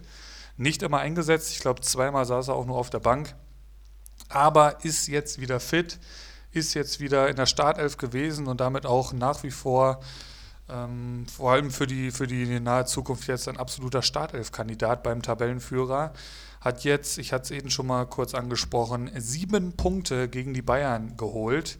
Und das ist der beste Gladbacher, wenn man jetzt mal Benze Baini mit dem Doppelpack äh, außen vor lässt. Das muss man so erstmal hinbekommen. Ich sehe ihn langfristig oder mittelfristig auf jeden Fall gesetzter in dem Dreier-Mittelfeld in Gladbach und könnte mir durchaus vorstellen, dass da ähm, noch die ein oder andere Ansatzminute, vor allem bis Weihnachten, dazukommt. Die spielen jetzt international, muss man natürlich gucken, wie sie rotieren werden am Donnerstag. Aber dann am Sonntag, ich weiß gar nicht genau, gegen wen es geht, das schaue ich mal eben, ähm, ist auf jeden Fall vom Hofmann viel zu erwarten. Ja, und was ich auch interessant finde, ist, dass in so einem wichtigen Spiel dann Hofmann auch in der Startelf steht. Ne? Auf einmal obwohl er, vor allem. Obwohl ja. er jetzt nicht die Leistung gezeigt hat, die das vielleicht rechtfertigen würde. Dazu ein Hermann und ein Embolo nur auf der Bank. Das ist schon ein Fingerzeig. Also ich denke auch eine ganz heiße Aktie momentan. Vor allem halt auch äh, für drei Millionen einen Startelf-Kandidaten bei äh, beim Tabellenführer zu haben, das äh, ist schon nicht so verkehrt. Interessant, als ich im Oktober äh, gedroppt habe, da äh, war er teurer. Ich habe gerade den genauen Preis nicht vor Augen. Ich hatte sie eben schon mal rausgesucht. Da war er äh, ein paar, zehn, äh, hunderttausende teurer. Also ich würde mir auf jeden Fall holen. Ist er noch zu haben bei uns in Liga 1? Weiß ich doch. und dann mein heiß, nächstes heißes Eisen ist auch zu haben. Und der ist lustigerweise heute bei uns am Markt. Ähm, ich muss ihn trotzdem nennen, sonst würde es mir das Herz brechen. Es ist die Rede von Almami Touré, der... Ähm, ein 23-jähriger Innenverteidiger von meiner SGE ist, den durften wir am Freitag bewundern. Der ist für nur 750.000 Ablöse vom AS Monaco gekommen. Ein richtiges Schnäppchen, was Freddy Bobic da eingetütet hat. Ähm, seit dieser Saison auf jeden Fall ein Startelf-Kandidat mit Superleistungen. Er brauchte Eingewöhnungszeit, war mehr oder weniger eine Ergänzung auf der Innenverteidigerposition und jetzt gerade Stammspieler. Vor allem bei Comunio interessant, vor allem durch seine Torschussbeteiligung und guten Zweikampf werden. Der hat gegen, ähm, gegen Hertha jetzt am Wochenende, ich glaube, elf Torschussbeteiligungen gehabt und das als Verteidiger. Das ist selbst für einen Stürmer ein herausragender Wert, aber Torea macht das halt als Verteidiger. Und weil der so viele Torschussbeteiligungen hat und auch einen guten, guten Zweikampf immer führt, Marktwert mit 4,52 Millionen schon gar nicht mehr so günstig, aber PPS von 4,43 und das bei der Eintracht zu dem Marktwert ist eine klare Kaufempfehlung. Äh. Der hat zuletzt 5 und 8 Punkte geholt bei einer Niederlage plus einem Unentschieden. Und momentan, ja, ich habe es gesagt, ab, aktuell absolut gesetzt neben Hinteregger. Ähm, ich will nicht wissen, was passiert, wenn Frankfurt mal mal wieder ein Spiel zu Null gewinnt, was hoffentlich bald mal wieder eintreffen darf, dann wird er durch die Decke gehen. Solange der unter 5 Millionen wert ist oder auch 5,5, ist er bei dem Punkteschnitt ähm, das absolut wert. Der punktet gerade in einer Phase von Frankfurt gut, wo, ähm, ja, wo viele andere nicht gut punkten und allein das zeigt schon, was das für ein Juwel ist, würde ich mal sagen. Hast du drauf geboten, Philipp? Wenn du mir noch mal ein bisschen Geld drüber wachsen lässt, dann gerne. Aber äh, das ist im Moment außerhalb meiner Range leider. Meine Verteidigung steht eigentlich auch schon, aber ich muss mal schauen, wie ich das noch deichsel. Ähm, ja, ich würde sagen, die heißen Eisen haben wir durch. Du hast noch einen Spielervergleich mitgebracht, meinst du? So ist es. Den habe ich mir mal eben kurzfristig noch ein bisschen auf die aktuelle Situation im Dortmunder Mittelfeld bin ich da ein bisschen drauf eingegangen. Denn durch die Gesichtsverletzung von Witzel wird da natürlich jetzt eine Position frei im äh, Dortmunder zentralen Mittelfeld. Mhm. Und da habe ich mir jetzt, ähm, wenn man davon ausgeht, dass Brandt spielen wird da in der Zentrale, habe ich mir jetzt den Spielervergleich äh, Weigel gegen Dahut rausgesucht, mhm, mhm, die auch schon beide zu Einsatzzeiten kamen in dieser Saison. Weigel auch äh, in der Verteidigung. Da haben wir im Moment andere die Nase vorn. Hummels wird zurückkommen. Also äh, könnten wir durchaus vorstellen, dass Weigel dann eher wieder ins defensive Mittelfeld rückt. Äh, Guerrero ist vielleicht noch ein Kandidat, der da auch spielen kann, meine ich. Aber ich bin jetzt erstmal mit Weigel unter Hut, habe euch da die Zahlen rausgeschrieben. Marktwert Weigel 3,8 Millionen, Dahut 1,6. Gesamtpunkte Weigel 31, Dahut 13. Einsätze 10 zu 5 für, für Weigel. Startelf 9 zu 3 für Weigel. PPS 3,1, Dahut 2,6. Beide noch ohne Tor und beide noch ohne Vorlage. Wie siehst du die aktuelle Situation im Dortmunder Mittelfeld? Ja, Dahut war derjenige, der in der 78. jetzt gegen Düsseldorf eingewechselt wurde. Hat da noch vier Punkte geholt, das ist sicherlich okay. War aber auch derjenige, der vorher wenig eingewechselt wurde. Also ich glaube, keinen Startelf-Einsatz dazu, ähm, ach nee, doch drei Startelf-Einsätze, aber dreimal ausgewechselt. Einmal sogar relativ früh und immer ähm, unterdurchschnittlicher gepunktet als sein Team, sagen wir es mal so. Also mit einem Punkteschnitt von 2,6 für einen Dortmunder, das ist eben dann doch schon relativ wenig. Ein Weigel mit mit 3,1 schon den besseren Punkteschnitt und er hat auch vor allem mal Ausreißer nach oben, also auch mal mit 6, 4, 6 oder 7 Punkten gegen Augsburg. Ah, schwierig. Weigel hat ja jetzt gar nicht gespielt, die letzten beiden Spiele. Zumal er gegen Paderborn da mehrfach überlaufen wurde und düpiert wurde. Das hat wahrscheinlich Favre so ein bisschen ihn in Missgunst äh, fallen lassen. Fallen lassen, richtig. Ähm, und auch durch den Marktwert, dadurch, dass das Weigel ähm, ja, mehr als doppelt so teuer ist und er gerade stark am Fallen ist, würde ich da, glaube ich, jetzt schon auf der Hut setzen. Die Frage ist natürlich, wer ist defensiv stärker? Delaney und Witzel beide verletzt. Da brauchen wir jetzt vor allem neben Brand eine defensive Absicherung. Und da sehe ich dann Weigel schon wieder fast stärker. Also es gibt Der ja auch gelernter Sechser ist, wenn die, ich Genau, richtig das ist seine bin, ne? Position eigentlich. Ja. Also schwierig, muss ich wirklich sagen. Man muss sich halt, ich gucke mir hier gerade so ein bisschen die Beide ein Versuch wert. Punktehistorie äh, von Weigel an und Minuspunkte hat er halt auch noch nicht geholt diese Saison. Da kann er noch so viel überlaufen werden aus Comunio-Sicht. Und du hast es angesprochen, der ist stark am Fallen. Also der war vor äh, zwei Wochen noch bei fast 6 Millionen. Der ist jetzt aktuell bei 3,7 oder 3,8 eher. Ich würde tatsächlich, also hätte ich die freie Wahl, im Moment wahrscheinlich mit Weigel gehen, weil er erstmal so aus dem Bauchgefühl heraus die Nase vor der Hut hat. Ne? Und halt auch einfach da ein gelernter Sechser ist, neben Brandt, der natürlich eher die Offensivakzente dann setzen wird. Dieser Balerdi wurde jetzt eingewechselt, hat irgendwie äh, Premiere gefeiert. Das ist, glaube ich, auch einer Aber für ein die Zentrale. Ach so, okay, okay, Mhm. dann habe ich das falsch mitbekommen.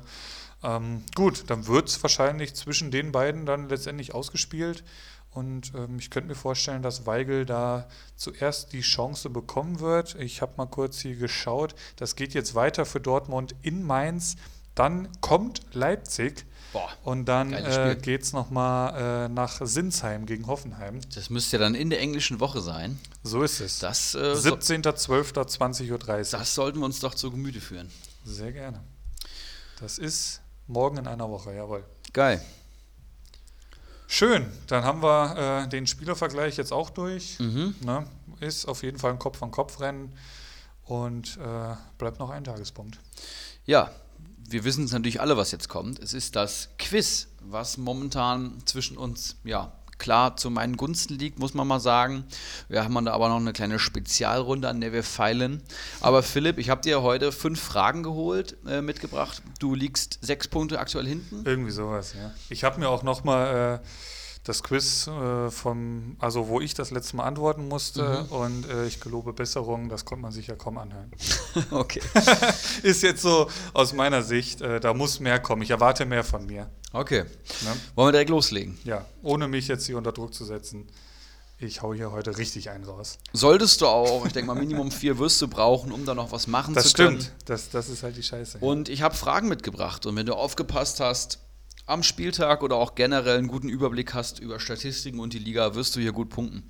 Frage Nummer eins: Wer ist der punktbeste Spieler der letzten drei Bundesligaspiele?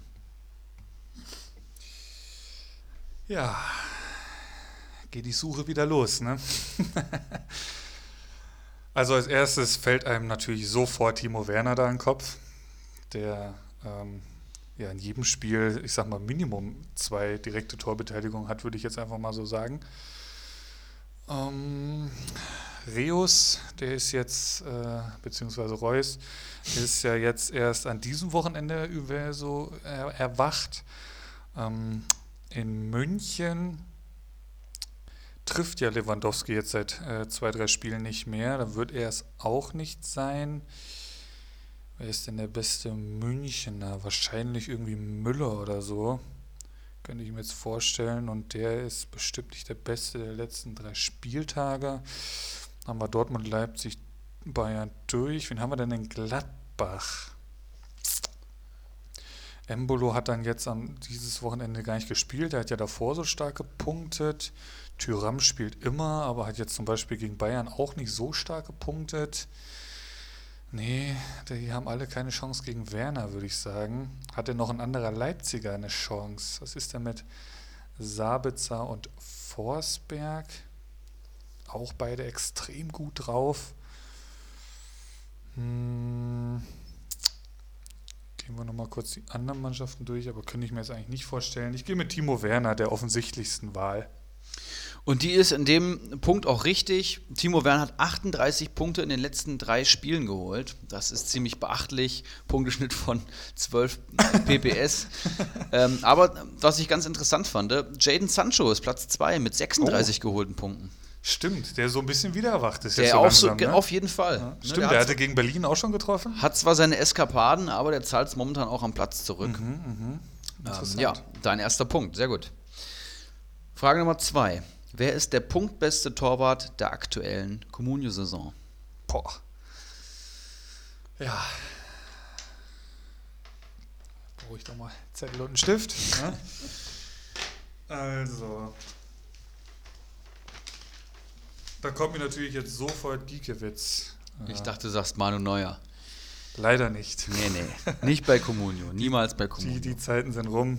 Oder ich weiß nicht, ob er auch zu seinen Top-Zeiten war, ein Kandidat für bester Torwart war. Da Kriegt hat er zu wenig Bälle aufs Tor. Genau, da hat er nie äh, irgendwie mal Bälle aufs Tor bekommen zu Pep-Zeiten. Ähm, Giekewitz, Sommer und der in unserer Szene bekannt als Gulaschmann. Peter Gulaschi. Legende. Der Gulaschmann. Giekewitz, Sommer, Gulaschi. Ja, Birki ist es mit Sicherheit nicht, das glaube ich nicht. Ich würde mittlerweile schon fast echt mit Giekewitz gehen. Sommer hat jetzt gegen Bayern nur in Anführungszeichen drei geholt, wenn ich das richtig mitbekommen habe. Hat in Union schon mal so richtig die Hütte voll bekommen.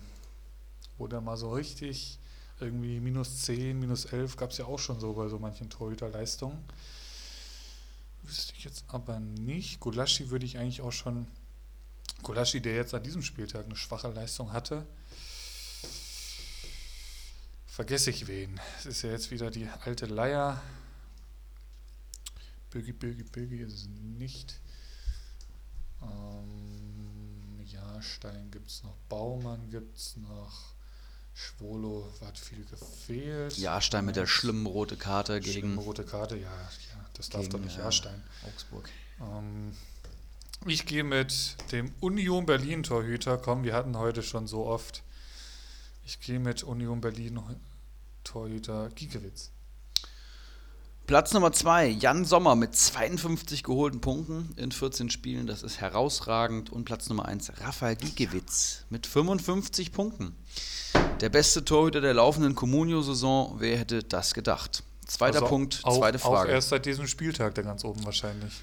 Ne? Richtig. Ich meine, er hat, hat acht, geholt. Acht Punkte, so, genau. genau. Hat, ist damit vor Sommer gezogen. Ja. Frage Nummer drei und hier ein Fragenformat, was du letzte Woche ins Leben gerufen hast. Nenne mir die Startelf von Borussia Mönchengladbach am letzten Spieltag gegen deine Bayern. Du darfst elf, elf Namen einloggen und die müssen auch alle sitzen. Sommer, dieser Daube Benze Baini. Benze Baini. So, da geht's schon los. Haben Elvedi und äh, Ginter gespielt? Ich meine schon. Hat der Ginter gespielt? Haben wir mal ein kleines Fragezeichen in der. Ähm und drüben, wie heißt der denn? Leiner oder so? Leiner. Hat er gespielt oder war der gesperrt? Und kleines Fragezeichen. Habe ich den Leiner da auf dem Spielfeld gesehen? Gute Frage. Kümmern wir uns gleich drum. Im Mittelfeld schreibe ich auf Zakaria, Hofmann. Stindel hat vorne angefangen. Tyram. Embolo war auf der Bank, also Player. Jetzt haben wir hier 1, 2, 3, 4, 5, 6, 7, 8, 9, 10. Hier im Mittelfeld fehlt mir noch einer. Zakaria, Hofmann. Und wer war der? Wessen Name fällt mir da jetzt gerade nicht ein? Ich muss kurz in mich gehen.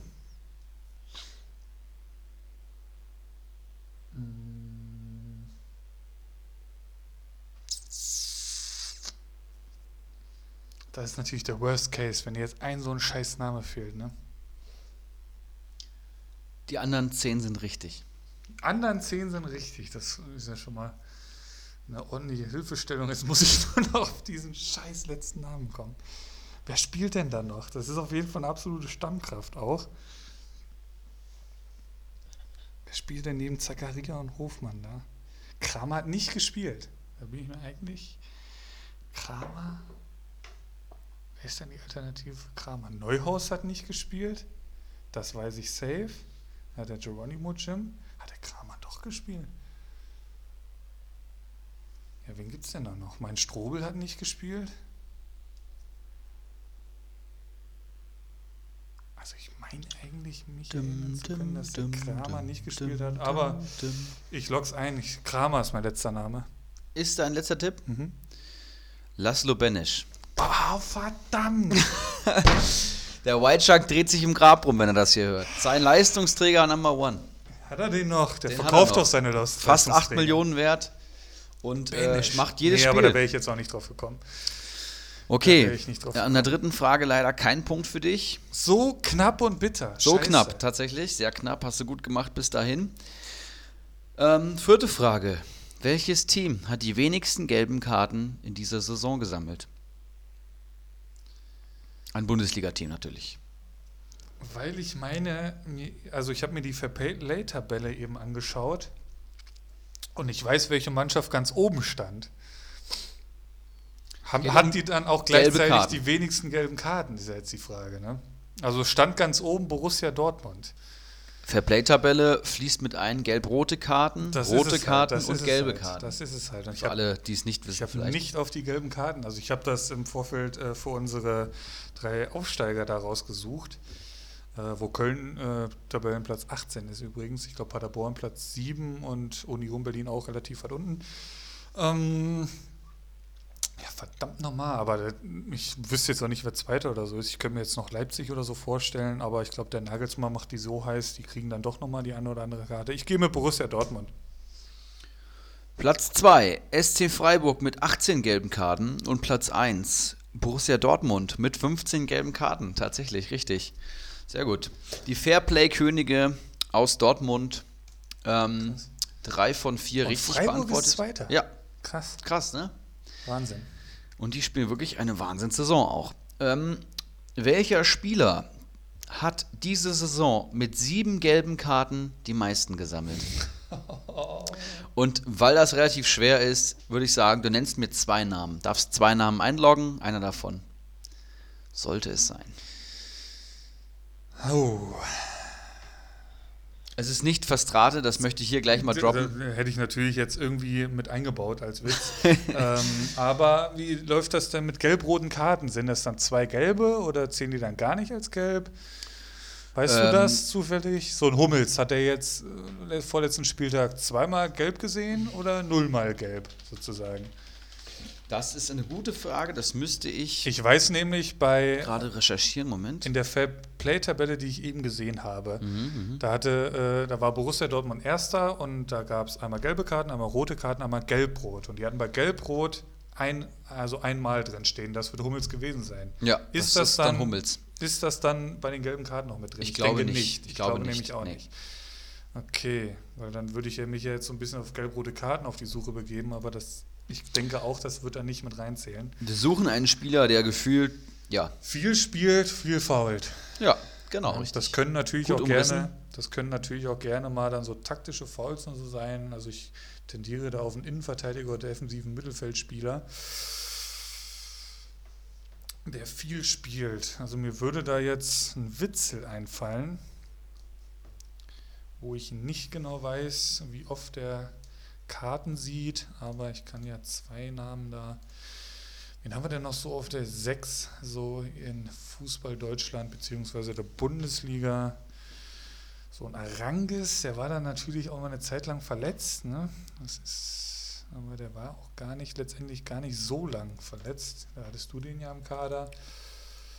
Wen haben wir denn in München? Da haben wir natürlich Kimmich, der da so auf der 6 fungiert hat, der aber, glaube ich, eigentlich tendenziell jetzt eigentlich nicht so viele Karten sieht. Leipzig rotiert natürlich viel. Wen haben die da hinten drin? Da wird auch viel rotiert, vor allem Mittelfeld, hinten zwangsläufig. Ist ja Orban so ein Kandidat, aber der hat jetzt auch nicht mehr so viel gespielt. Ah, unteres Tabellendrittel. Köln. Hector ist im Moment gesperrt. War das eventuell fünfte gelbe Karte? Gut, dann ist er noch lange nicht bei sieben. Hm. Der Spieler spielt bei einem Bundesliga-Club, der sich in der unteren Tabellenhälfte befindet. Mhm. Vielleicht das schon mal als kleiner Tipp. Da habe ich ja meine zwei heißen Tipps mit Arangis und Witzel. Arangis und Witzel sind es definitiv nicht. Kann ich ja das. Vielleicht hier nochmal anzumerken. Gelbe Karten. Das möchte ich vielleicht hier mal droppen. Witzel, keine gelbe Karte diese Saison. Nein. Witzel ist einer der fairsten Bundesligaspieler überhaupt. Das ist ja schon, das sind ja, das sind ja Sphären, in der sich Philipp Lahm bewegt. Ja, hat, ne? tatsächlich. Ähm, gut, aus der unteren Tabellenhälfte. Da bin ich natürlich, du weißt, es ist gut. Durch meine Münchner Platzierung muss ich mich jetzt auch langsam mit solchen Tabellenregionen beschäftigen. Ja, solltest du. Ähm, was haben wir denn da so für grobe Schweine halt da so in den Teams? Wen haben wir denn so in Berlin oder so?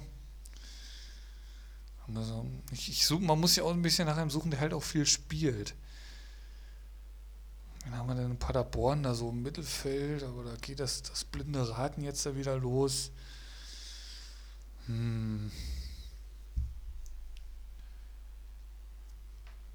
Also ich weiß, dass keine sieben gelben Karten. Das ist ja auch echt schon viel. Ne? Das ist jedes zweite Spiel. Das ist schon echt viel. Ähm ich schreibe mir mal jetzt kurz hier Union. Wen haben die denn? Wen haben die denn? Also ich werde einen Kölner einloggen, weil ich ja eben selber noch gesagt habe, die sind Platz 18 in der Fairplay-Tabelle. Paderborn ja auch. Paderborn ja auch. Ähm, deswegen werde ich jetzt einen Kölner und einen Paderborner nehmen. Jetzt muss ich nur noch eruieren, wer, wer da überhaupt spielt. Ja, genau. Eigentlich wäre mein heißester Tipp jetzt Hector gewesen, weil der halt auch viel gespielt hat. Verstrate ist es nicht, der hat dafür zu viel verletzungsbedingt gefehlt. Was ist denn mit diesem Isibue oder so? Aber der hat, das war, glaube ich, glatt rot, den er auch mal gesehen hat. Richtig, ja. Die sieben gelben Karten in 13 Einsätzen gesammelt, logischerweise, weil er ja schon gesperrt war. Also nehmen wir hier mal Psychos Borno mit ins Rennen. Und bei Paderborn, da bin ich echt so raus, ey bei Paderborn. Also und das heute, wo wir über die Aufsteiger mein, sprechen. Mein, mein Jans ist es nicht. Ja, also das, das, das, ist richtig. Ähm, ja, so, die haben halt auch schon viel durchgewechselt, Paderborn. Also die aktuelle Startelf äh, ist ja schon recht durchrotiert, wenn man das mal äh, zu Spieltag 1 oder so vergleicht. Es gibt aber Konstanten. Es gibt Konstanten, die müsste ich halt jetzt nur wissen. Verstrade steht bei drei gelben Karten, jetzt habe ich es hier mal. Schonlau fällt mir da jetzt ein. Den hast du im Kader, aber kassiert er so viel Gelb? Das ist jetzt die Frage. Ich äh, logge ein Psychos und Schonlau. Schonlau ist es definitiv nicht. Nicht mein Sebastian, das kann ich dir sagen. ähm, und Psychos ist es tatsächlich auch nicht. Das hätte mich jetzt auch gewundert. Der gelbe Card stärkste Kölner ist Jonas Hector mit 5. Das hast du schon gesagt. Deswegen, ja, fehlt der. Und in den Top 3, na gut, mit fünf gelben Karten haben wir einige Spieler. Tatsächlich sieben, acht, neun, zehn Spieler. Also Platz zwei ist Robert Andrich von Union Berlin. Und Platz eins ist Klaus Giasula von SC Wäre Paderborn. in 100 Jahren nicht drauf gekommen. Wärst du in 100 Jahren nicht drauf gekommen? Ähm, Klaus Giasula, vielleicht auch jemand, der sich gerade bei Comunio lohnt. Ja, da auch kein Punkt für dich, aber drei Punkte geholt und damit liegst du drei Punkte vor, hint, äh, beziehungsweise hinter mir. Und damit können wir in den Finalen, was heißt Finalen, damit können wir in den Showdown nächste Woche mit unserem Gast Sir Henry Mafke gehen. Der ja ein wenig auf Quizmaster machen will. Richtig, ne? der Wir holen uns einen Günther Jauch hier ins Wir Haus. werden gegeneinander quizzen in der englischen Woche zwischen Spieltag, äh, was ist das dann, 15 und 16 und äh, an, an, also einen Tag später geht es ja dann direkt in der Bundesliga weiter mit, wie schon gehört, ähm, Dortmund und Leipzig. Vielleicht noch hier zum Abschluss ähm, die Partien vom kommenden Wochenende. Sehr gerne. Unter der Woche haben wir erstmal wieder Champions und Europa League. Bayern gegen Tottenham, wenn ich mich richtig erinnere. Da wird zweimal die B11 auflaufen. Vermute ich auch. Ich werde jetzt Donnerstag gegen Gimaresch bei der Eintracht wieder sein. Habe da ein bisschen Blut geleckt, habe mir gleich die nächste Karte geholt. Wichtiges Spiel gegen Gimaresch. Werde mit meinem Bruder hinfahren. Toi, toi, toi, dass wir da weiterkommen und Ihr das müsst Ding gewinnen, gewinnen. oder wie ist die Ausgangslage? Ähm, wenn wir es gewinnen, sind wir sicher durch.